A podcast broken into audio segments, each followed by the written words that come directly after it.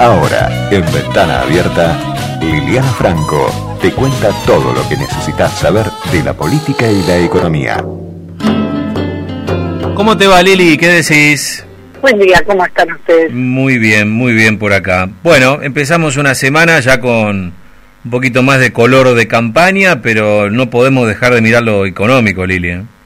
Eh, es que vamos a estar todos los días mirando lo económico. Cada día, insisto, hay que pasar cada día.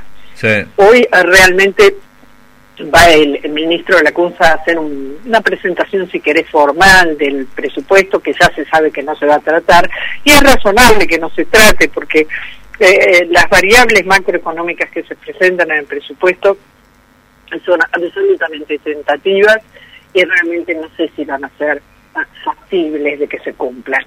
Eh, hoy por hoy eh, estamos eh, pendientes de cómo pagan las obligaciones. Fíjate, hoy tenemos el tema del petróleo, eso también dispara problemas a la Argentina, problemas fundamentalmente porque vos tenés un congelamiento en el precio, si no, no sería un problema, porque por suerte Argentina ya no es importador de combustible, básicamente estamos teniendo superávit energético, pero en realidad eh, eh, agrega incertidumbre al mundo, que eso sí no es bueno. Eh, por eso digo que la economía es un tema que vamos a estar viendo todos los días hasta que los argentinos vayamos a las urnas y si en octubre se elige un presidente, bueno, ahí empezará un camino para ver qué es lo que va a ser el futuro presidente y entonces eso puede traer, despejar algunas incertidumbres.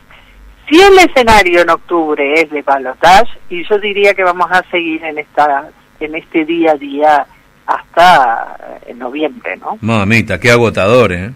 Sí, realmente es un estrés muy importante para una economía que está muy frágil, porque si la economía estuviera muy fuerte no no sería podría traerte incertidumbre, un freno siempre que hay un proceso electoral, esto es histórico, tenés un freno, pero bueno, vos venís con una economía en caída, entonces bueno, indudablemente todo esto te, te agudiza. Y además con un gran interrogante que es, si gana Alberto Fernández, ¿qué tipo de economía va a ser? Se sabe que va a ser diferente a la que encara eh, Mauricio Macri, pero tampoco sabemos cuán diferente va a ser o eh, si va a ser diametralmente diferente. Y no me estoy refiriendo a lo malo de, la gestión económica de Macri, sino me estoy refiriendo a, quizás lo virtuoso de la economía de Macri, que fue la apertura al exterior, el tema de que las empresas tienen posibilidad de girar sus divisas, etcétera. Obviamente lo malo creo que nadie lo quiere, tampoco lo quiere Macri, digamos. En caso de ser electo, eh, que, que digamos todo el mundo piensa que cuesta bastante pensarlo, eh, él también va a hacer un cambio, de hecho lo está haciendo ahora, ¿no? O sea, de un gobierno que no quería saber nada con bajar el IVA a los alimentos, que no quería saber nada de la hora 12 o precios cuidados, etcétera, ahora son sus caballitos de batalla. Claro. Eh, la danza de nombres, Lili, en torno a especialmente el gabinete económico que podría tener Alberto Fernández, ¿cuánto hay de, de cierto en eso y cuánto de especulación?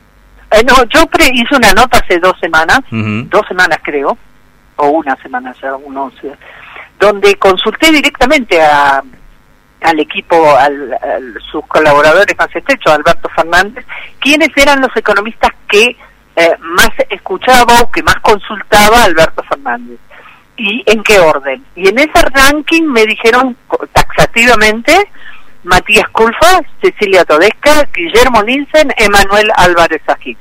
Luego Alberto Fernández habla con todo el mundo, entre ellos su amigo o la amistad que mantiene con Carlos Melconian, eh, también lo hace con Martín Redrado, entre otros. Pero quienes están trabajando estrechamente al lado de él y en el ranking de importancia son los cuatro que te acabo de mencionar. Claro. O sea que de ahí saldrán los nombres definitivos. De ahí es de suponer que van a salir los nombres definitivos, pero mm. yo no descarto que Alberto Fernández, consciente de la restricción externa que va a tener, el mundo está diciendo, ay, Argentina vuelve al socialismo, Argentina puede caer en default y, y otras cosas más, que Alberto Fernández escoja eh, a un Redrado, por decir tu nombre, o a un Melconian, por decir, una persona que es que tiene una mirada más amistosa hacia los mercados, porque él sabe que va a tener que dar señales, si ese es el modelo que va a hacer, él tiene que dar una señal muy clara, muy contundente. Claramente Matías Culfas, por ejemplo, que es el primero economista que está en el ranking de, de, de trabajo cercano con el candidato, tiene un perfil claramente de producción, productivista, industrial, como quiera llamarlo, más en el área, en ese tipo de áreas que en el área financiera. Vos dirás, y Guillermo Nielsen, Guillermo Nielsen, si bien es cierto, tiene una mirada absolutamente y un seniority en el área financiera, no hay duda, fue el negociador que tuvo la baña ante el Fondo Monetario y los acreedores externos eh, durante el 2000, 2002 pero el último tiempo Nielsen fue adquiriendo una expertise con el tema energético. Y esto no es menor, porque Alberto Fernández eh, ya ha dicho en más de una oportunidad que una gran apuesta que Argentina no va a abandonar es vaca muerta y todo el tema energético en, su conjunto.